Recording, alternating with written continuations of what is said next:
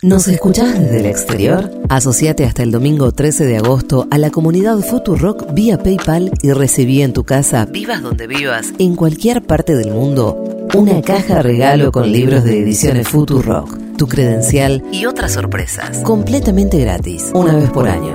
Sumate a la legión extranjera de la comunidad Futurock. Un programa donde hablamos del mundo para querer un poco más a nuestro país. Federico Vázquez, Juan Elman, Juan Manuel Carr, con Violeta Weber y Malena Rey. Un mundo de sensaciones.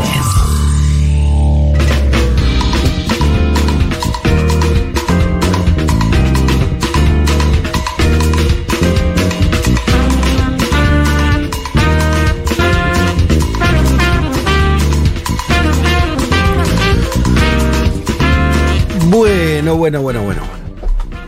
Teníamos que hablar del tema latinoamericano de la semana.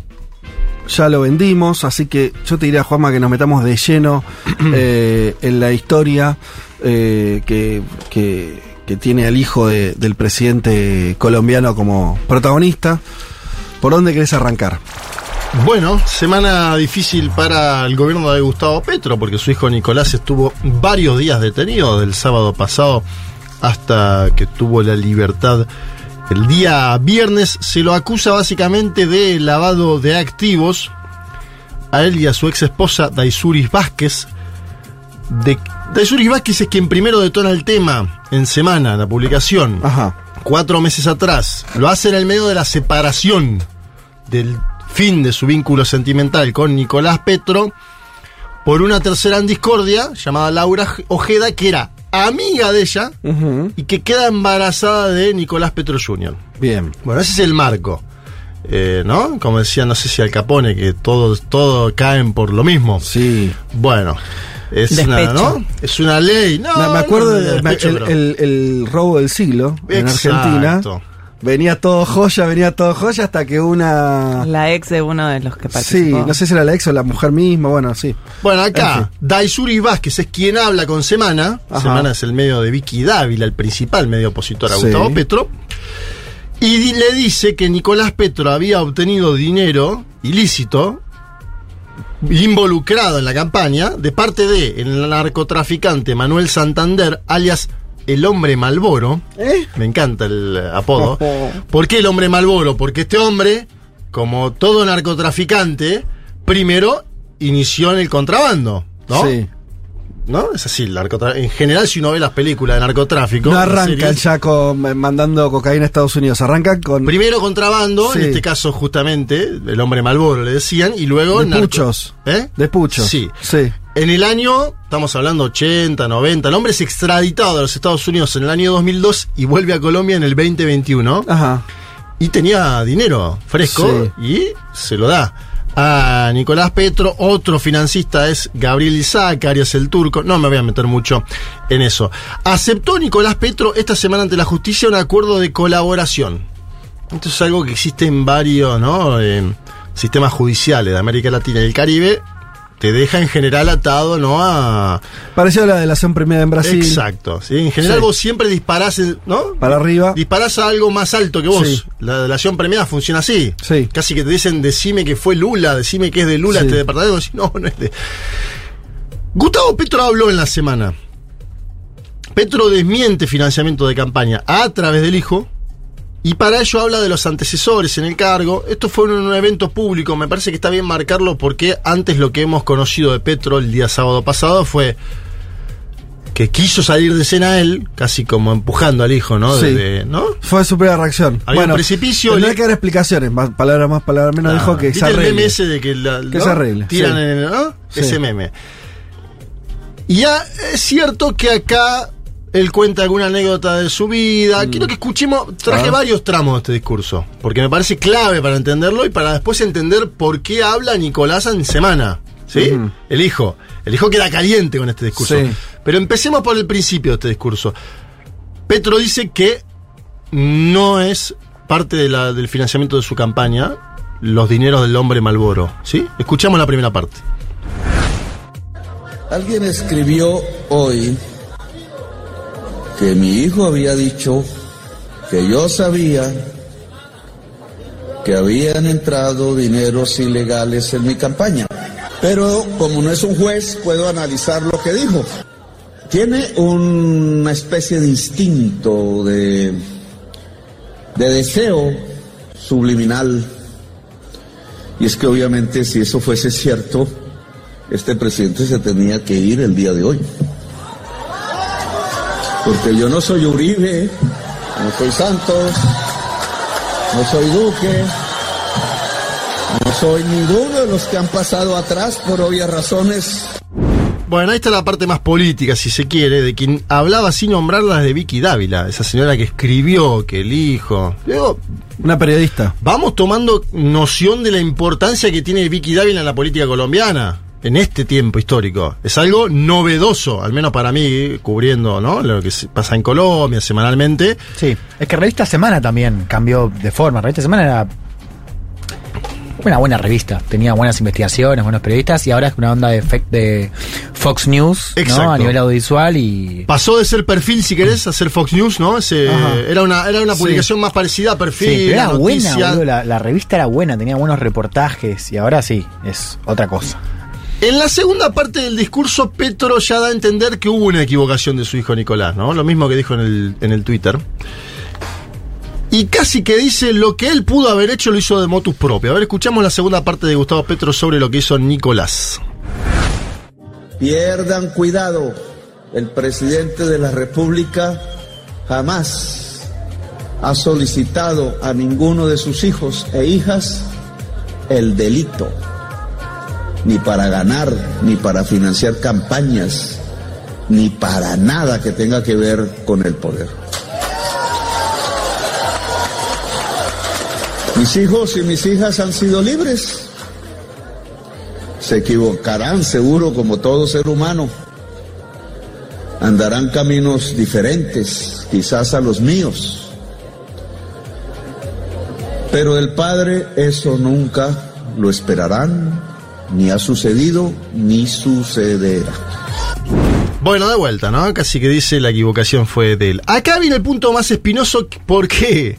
Porque Nicolás Petro estuvo detenido, pero Gustavo Petro en su momento también estuvo detenido. Acuérdense ustedes, Gustavo Petro fue dirigente del M19, en un momento es encarcelado y le pedían que hable Ajá. sobre personas que él dice ni siquiera eran de, eran de mi círculo. Acá, esta parte que van a escuchar ustedes ahora, le habla directamente a Nicolás Petro. A su hijo. Sí, uno, a ver, da la sensación que le habla a él diciéndole, mirá, a mí me pasó esto, Ajá.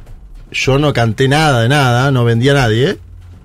A Y, ver. de- y después Nicolás Petro va a contestar sobre esta frase. Por eso pido, presten atención a, a este, que es el tercer audio de Gustavo Petro esta semana hablando sobre Nicolás. Así ha sido mi historia.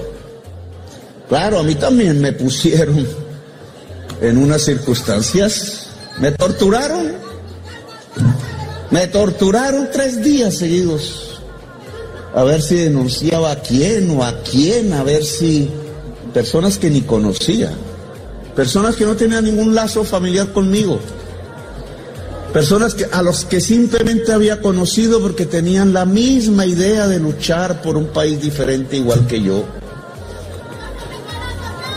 Y no hablé.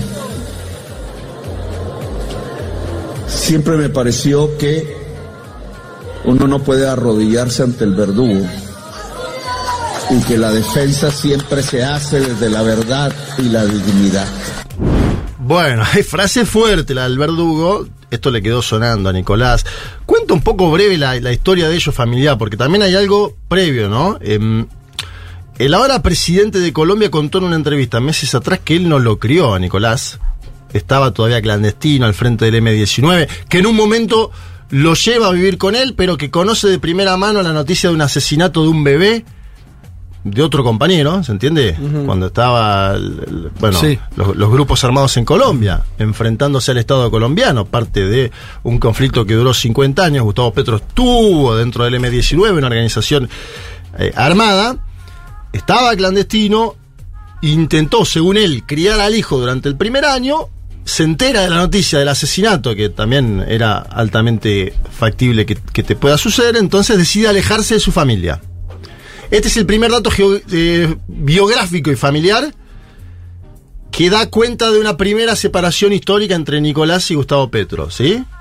Y que si uno escucha lo que dijo Nicolás Petro en semana, está todo el tiempo esa historia familiar, esa biopic pre- presente, ¿sí? Está todo el tiempo. Él se siente abandonado, no solo ahora, siente que fue abandonado en primera instancia, bueno, es algo que lo cuenta el propio Gustavo Petro, él aludirá cuestiones biográficas, de, ¿no? Sí.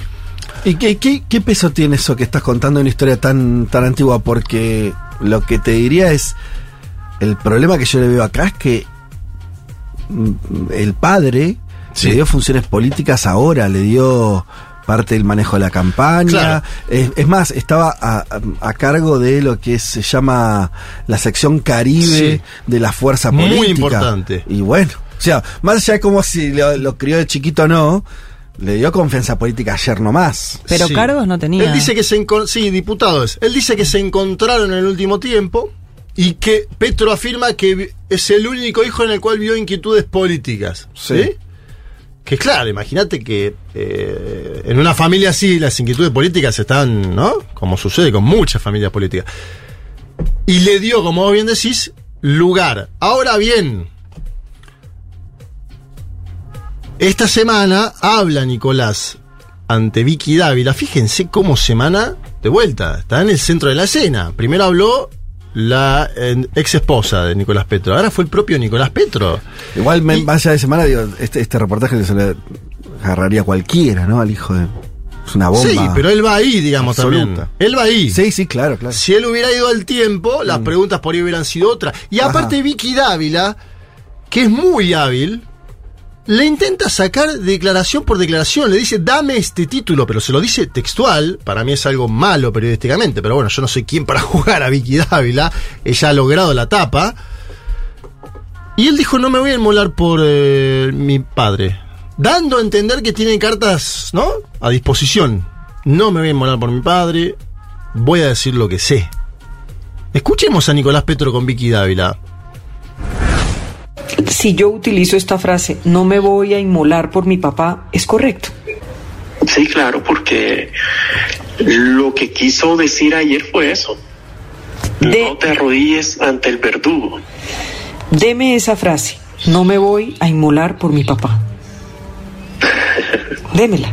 Bueno, seguramente de eso mañana será la noticia del día, memes No. en las redes sociales. Sí, sí, yo no me voy a inmolar ni por mi papá ni por nadie, solo por mi hijo.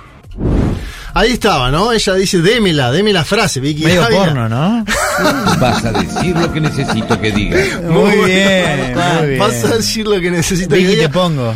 Ojo que Nicolás también se prestó a ese juego, ¿eh? Porque le dijo, Nicolás, si no le dice, no Vicky, esto es parte de las investigaciones, no Vicky, no Vicky, no Vicky. En, alguna, en algunos momentos le dice, Vicky Dávila insiste permanentemente, decime esto.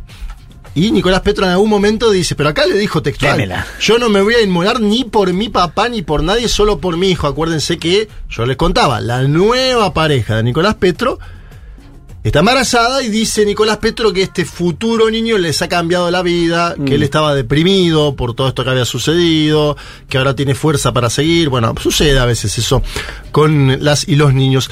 ¿Se acuerdan de la fe entre Laura Sarabia y Armando Benedetti? Los chuzadas, lo hemos pasado por acá. La Digamos, telenovela esa. Aquella telenovela sobre financiamiento ilegal de campaña también. Fíjate cómo todos los cables se cruzan. Acá hay algo que está investigando la justicia colombiana.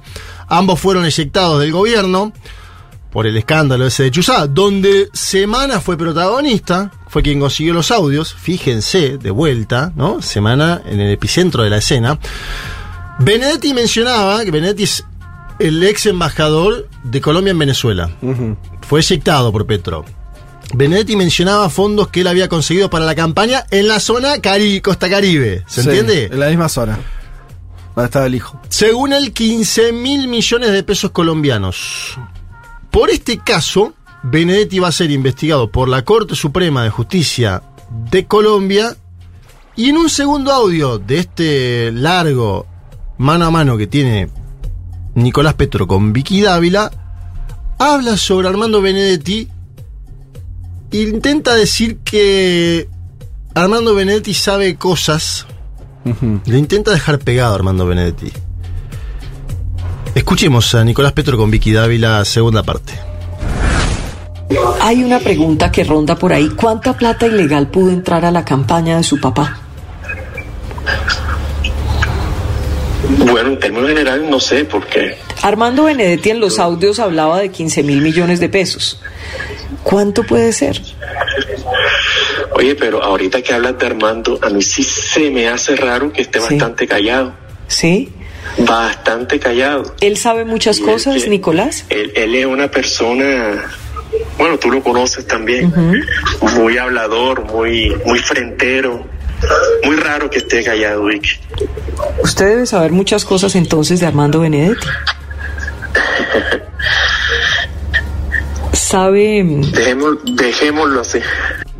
Dejémoslo así, dice el hijo del presidente de Colombia. Ahora bien, hay una parte tranquilizadora para Petro, porque hasta acá son todas frases que la verdad Sí, tampoco hay una incriminación tan concreta. deja saber que sabe cosas, Ah, es- es da un a aviso. entender que sabe cosas, está avisando, me da la Sí. sensación, pero está avisando Hay que ver si tiene un ancho guardado, un cuatro de copas también. y Pero- es verdad, no porque el, el padre dice que él no sabía nada. Y es más, Nicolás Petro, en, para mí el, el tramo más interesante de esto, que mm, esta frase está en los videos, pero es la que menos semana publicó, digamos, porque podría haber sido tapa est- esta frase que van a escuchar ahora. Él dice que no sabía Gustavo Petro de el dinero del hombre Malboro. ¿Se entiende? Lo más grueso de toda la investigación, dice Nicolás Petro en este audio que vamos a escuchar, es el último audio, que el presidente de la nación actual de Colombia no tenía conocimiento de este tipo de financiamiento, porque él da a entrever en otros momentos. Claro, cuando él habla de Benedetti, da a entender que hay algo hay. Por eso Vicky Dávila le dice, pero eran 15 mil millones. Porque Benedetti, en el audio que se manda con Sarabia, le dice, a mí me dejaron a pata de este gobierno, vos me dejás esperando tres horas, no me puedo juntar con el presidente, y yo puse 15 palos, que los junté yo. Ese audio existe, digamos. Sí. Después Benedetti, habrá que ver si es un fabulador, si fueron 15, 10, 5, 2, eso no sabemos. Viste que a veces se dice yo puse 200 mil y por ahí puso 8. Nicolás Petro en este último audio que vamos a escuchar con Vicky Dávila dice, el presidente sobre estos fondos particulares del hombre Malboro y compañía no sabía nada. Escucha. Quiero aclarar algo Sí. que es importante aclararlo, eh, que de los dineros que recibimos Daisuris y yo, Sí. de Santander López Sierra y de Gabriel Isaca, ni mi papá ni el gerente de la campaña, Ricardo Roa, sabían de, de- de esos recursos, sabían que, que nosotros recibíamos esos aportes y obviamente no sabían que, que, que parte de esos aportes yo lo utilizaba pa- para, para la campaña. Bueno, ahí está, ahí ya da a entender que fue el que lo utilizaba para la campaña, sin el involucramiento ni de su padre, ni del gerente, que él fue quien estaba vinculado con este ex contrabandista y actual narcotraficante mm, llamado, apodado, mejor dicho, el hombre Malboro, un zar del contrabando en el norte colombiano durante la década del 80 y los 90. Por último, tuiteé ayer Gustavo Petro, padre de Nicolás, lo sucedido con mi hijo es muy lamentable, ojalá algún día pueda hablar con él y perdonarnos, ¿no? Mm. Una frase que es más familiar. Habrá que ver hasta dónde llegan las declaraciones de, de Nicolás Petro. Hasta ahora parece más incriminado él que el gobierno de su padre. Sin embargo, los medios de comunicación, si uno mira la tapa de semana y cómo Vicky Dávila lo fue llevando, que ahí hay... Ahí me da... Nicolás Petro da cierta, ¿no? De poca expertise en algún punto. Porque le va Sí. dando la declaración. No, es verdad, el le dice, está estructurado de una manera que, mm, primero, tiene mucho impacto. La tapa. La etapa, está esto de la crianza, esas preguntas, claro, totalmente mm, dirigidas a que Petro quede mal, pero Sí. además está estructurado de tal manera que la referencia que hace Nicolás acerca de que el padre no sabía queda como en un al segundo pasar. plano. Claro. Bueno, por eso el, buena parte del petrismo que está denunciando que acá hay una campaña de desprestigio pública de Gustavo Petro, que tiene que ver con las próximas elecciones, ¿no? Donde Entre otras cosas, se define el destino de la alcaldía de Bogotá, la más importante del país. Dan cuenta de esto. Y la tapa de semana es yo no me voy a inmolar por mi padre, ¿no? Es decir, si uno la ve así, suelta, diría, ah, está hasta las manos Gustavo Petro. Después uno va desglosando, va escuchando, y esta última frase pasa casi inadvertido. Este es el otro tema que son los medios de comunicación. Un gobierno que ha tenido escándalos sucesivos sobre el tema del financiamiento, serios, porque digo que un embajador de- en Venezuela le filtren un audio diciendo que consiguió 15 mil millones de pesos colombianos de fuentes no exentas involucradas en la campaña es grave y que el hijo del presidente haya conseguido financiamiento, más allá de que el presidente no sepa, también, ¿no? Es, es un tema sensible. Habrá que ver cómo sigue esto. Es un enchat, no es sensible, boludo. Es una, una paparruchada, es una cosa. Es un desastre. Que Ah, recién es el primer año, ¿no? Pero vos le decís que baja, baja Está- Lo destruye. Sí, eso es lo charlamos el impacto electoral Lo tiene destruye. Yo no sé, digo, si porque esto pierde las elecciones, pero vos tenés que que tu hijo te diga que. O sea, eh, sí, pegan niveles de flotación que son Sí, muy. el hijo le dijo, me abandonaste dos veces, ¿no? Te- Sí, además no. no. importa lo del hijo de chiquito. Le dio. eh, eh, es un tipo que era importante. El, Petro le dio hace tres minutos poder político al Sí. hijo. Y, y el tipo, y, y el hijo sale y dice: Listo, o sea, yo hice cualquiera y no me voy a volar por vos. Bueno, más allá de que después lo tenga. Que se demuestre la justicia, no sé. Me parece que es muy bravo salir de ahí. Por ahí Sí. sale, pero es No, muy eso- bravo salir de ahí. Y ya su presidencia está atravesada por eso. Porque vos imagínate, fíjate, digo, sigue más lejos. El caso de Bachelet 2, Chile, ¿se acuerdan que había Claro, pasado con el el hijo? hijo, sí. Que después le absolvieron.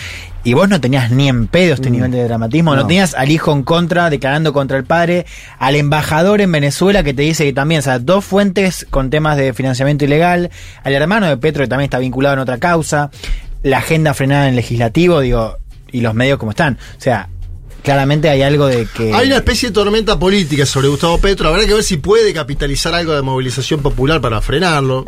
Yo siempre digo, digamos, tampoco ha mostrado, ha mostrado algún músculo en un momento, cuando avanzaba en cuestiones sociales en el Congreso, pero está como dice Juan, están frenadas esas, eh, esas enmiendas, digamos, esa búsqueda de pasar la agenda más social y política.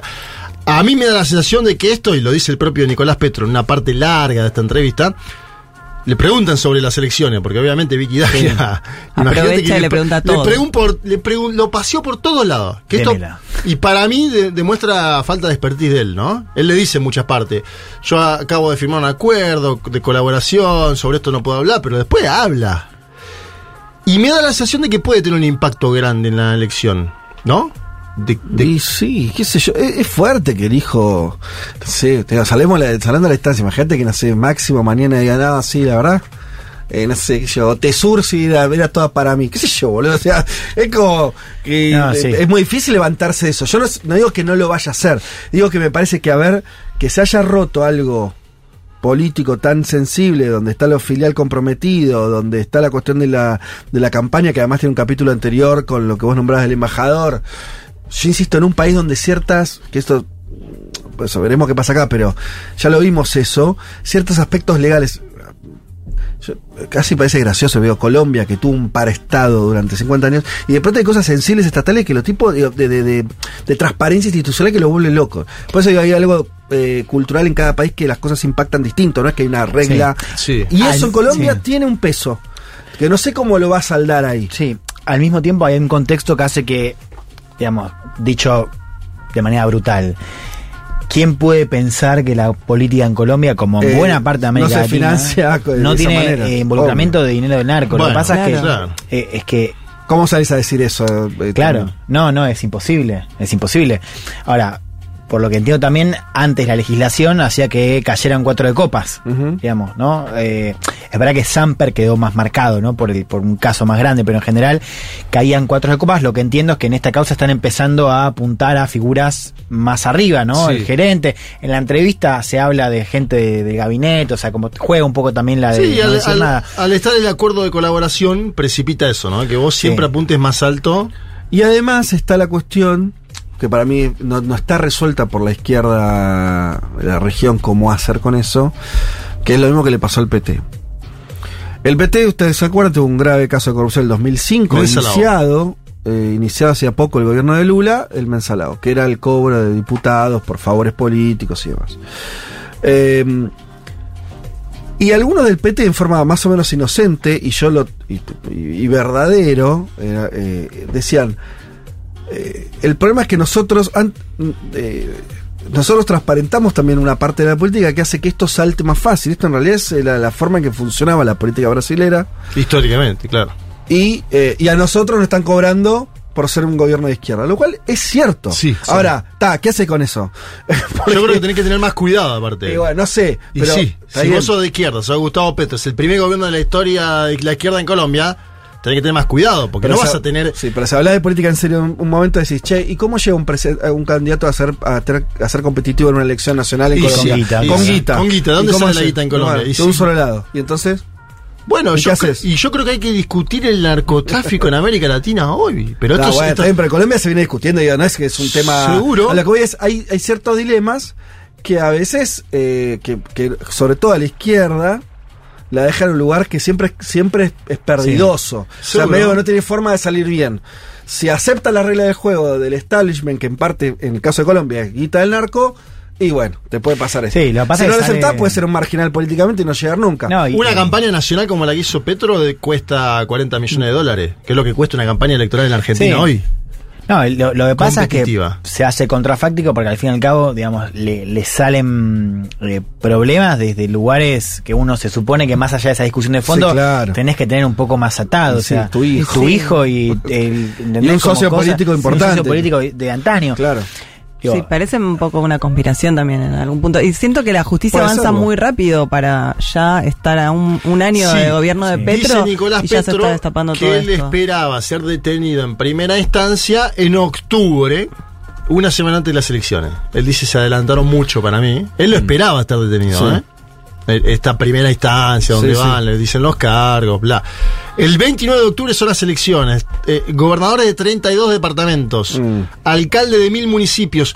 Uno de quienes sale ilesos en estas declaraciones que hizo Nicolás Petro es eh, Gustavo Bolívar. Gustavo Bolívar va a ser el candidato a la alcaldía de Bogotá, que es muy importante en Colombia. Sale ileso porque le preguntan, Gustavo Bolívar, ¿qué sabía? ¿Viste? Vicky Sí. fue por todo. Y él dijo, no, es una persona intachable. Bueno, Ajá. sale ganando Gustavo Bolívar. Habrá que ver si le alcanza con eso para Sí. manejar la alcaldía de Bogotá. No, y, y la como apunte, estuvo bien Petro en la terna que presenta esta semana para reemplazar al fiscal general Barbosa, que es eh, dicho Otro opositor. rápido, el de Morales de Petro, digamos. Sí. Eh, no, presenta tres figuras, tres mujeres intachables, digamos, según estaba leyendo, con eh, buena recepción por parte de sectores que se habían alejado un poco de Petro, estos sectores más tradicionales, inclusive desde afuera hubo, porque en lugar de presentar a una terna más cercana a Propia. ideología, claro, eh, propia, presenta eh, justo esta semana eh, tres personas, digamos, un poco más imparciales, o al menos así se recibió. Y a la vez hay un acuerdo un poco interesante es- es con el EDN, ¿no? Que el- el- es, es el único grupo que queda operativo. Hay un acuerdo de los últimos días que ha quedado la- lastimosamente opacado por Sí, este es escándalo. otro, claro. A mí me suena que tiene que resolver la cuestión con el hijo. Digo, ¿qué, qué, qué opción le queda a Petro? Evidentemente, para mí, el hijo eh, eligió, ¿no? Bueno, esta cosa de, de- de despegarse y decir, mire, pues mi hijo, yo no soy mi hijo. Eso lo dijo el sábado pasado. sí. Bueno, pero es una estrategia de decir, bueno, miren, sí, ya está. O sea, yo. Él eh, se que- equivocó. Quemo el pasto, este, no- que por haber sido lo contrario. Es más, a- también, a diferencia de esto, yo leí algún, algún podcast de colombianos en los últimos días que decían, muchos hijos del poder fueron noticia en los últimos años en Colombia, se habla de familiares de Uribe, Claro. encontrados con ca- casos de corrupción sí, sí, sí. distintos, Por eso él menciona esto de no soy. y que siempre los presidentes protegieron, Blindaron. ¿no? blindaron a su Que familia. sería Acá- lo más natural en un punto. Exacto, acá Petro hace una jugada extraña, dice, y bueno, así que vaya preso. Eso que nos impactó ese primer tuit, Claro. bueno, que vaya Que preso. también tenía que ver con esta historia, entre comillas, de desapego entre ambos, me da la sensación. Y de supervivencia política también entiendo, porque no puede, por ahí está leyendo Petro, tal vez inteligentemente, que él no puede jugar con las mismas reglas que los presidentes de derecha de Colombia. Sí. Ahora, igual eso le, si acreditó. va a alcanzar, no y sé. pero le acreditó un balazo, una bala perdida de Nicolás Petro disparando contra todo el mundo en semana con Vicky Dávila diciendo deme, la, deme este Sí. titular, ¿no? Sí. Eh, y acá nos preguntan algo, es interesante. ¿Está bien que una democracia, una campaña política tenga un costo? ¿No debería ser bancado por el Estado en igualdad para todos los competidores? Bueno, mira qué interesante lo que decís porque eh, yo creo que sí. Y justamente cuando las campañas políticas están financiadas por empresas, eh, mm, como pasa en muchos países, en la mayoría de los países, en Estados Unidos, por ejemplo, eh, eso está to- to- totalmente blanqueado, se hace con aportes, quedas a merced aún no corriendo ninguna cuestión. A ver, no, dicho más fácil, no hay manera de que eso no te condicione. Lo, lo uno con lo que hablamos en la comunidad Futurock. Si a, nosotros nos gusta que nuestro único condicionamiento sea el de los propios oyentes y, los que aportan eh, a esta radio, porque nos gusta depender de eso y no de otras cuestiones. Cuando la política depende de los grupos que ponen más guita, obviamente que después sus plataformas y más sobre todo su accionar va a estar vinculado a, a esos intereses. Eh, fíjate que no es todo lo mismo. Argentina, y esto es algo que nunca se dice mucho, una de las cosas muy buenas que tiene eh, esta democracia todavía tan imperfecta es que en parte la, la ley electoral actual le sacó un peso de encima tremendo a los partidos políticos a la hora de financiarse. No todo, pero una gran parte, que tiene que ver con los famosos auspicios televisivos. Sí. Eso es gratuito en Gratuito. este país. Eso está Y financiado. bastante por- igualitario, ¿no? financiado por el Estado. Esto es lo que permite que grupos que no tendrían ninguna chance, por ejemplo los partiditos de izquierda y más facciones trotskistas y que demás, tengan su espacio televisivo, no por, por- no por la lucha obrera de ellos, ¿eh? sino porque le- el gobierno de Cristina hizo una ley de financiamiento que fijó un criterio muy democrático y sobre todo donde nadie tiene guita. Solamente el Estado que hace descuentos im- impositivos a los medios, que ponen y demás, eh, eso se spot al aire.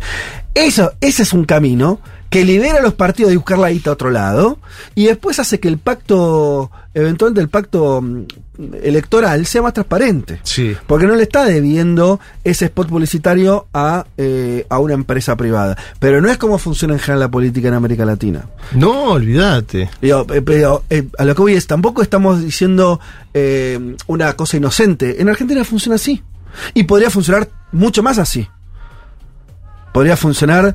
eh, bueno, toda la cuestión que hay con, los- con las boletas, vieron que, que hubo escándalos con que si los partidos que se arman partidos para cobrar las boletas, Sí. y eso parece malo. Sí, pero lo que aparte una que no se dice es que acá el Estado, suponte que prestas a elecciones, te da Tenés la posibilidad. te digamos. da un aporte para que vos este, puedas eh, imprimir las boletas y además te garantiza, de acuerdo a una serie de, de, mm, condiciones, que vos tengas un spot publicitario, que tu, tu partido, tu frente político tenga spot eh, publicitarios sin que esa fuerza lo tenga que pagar.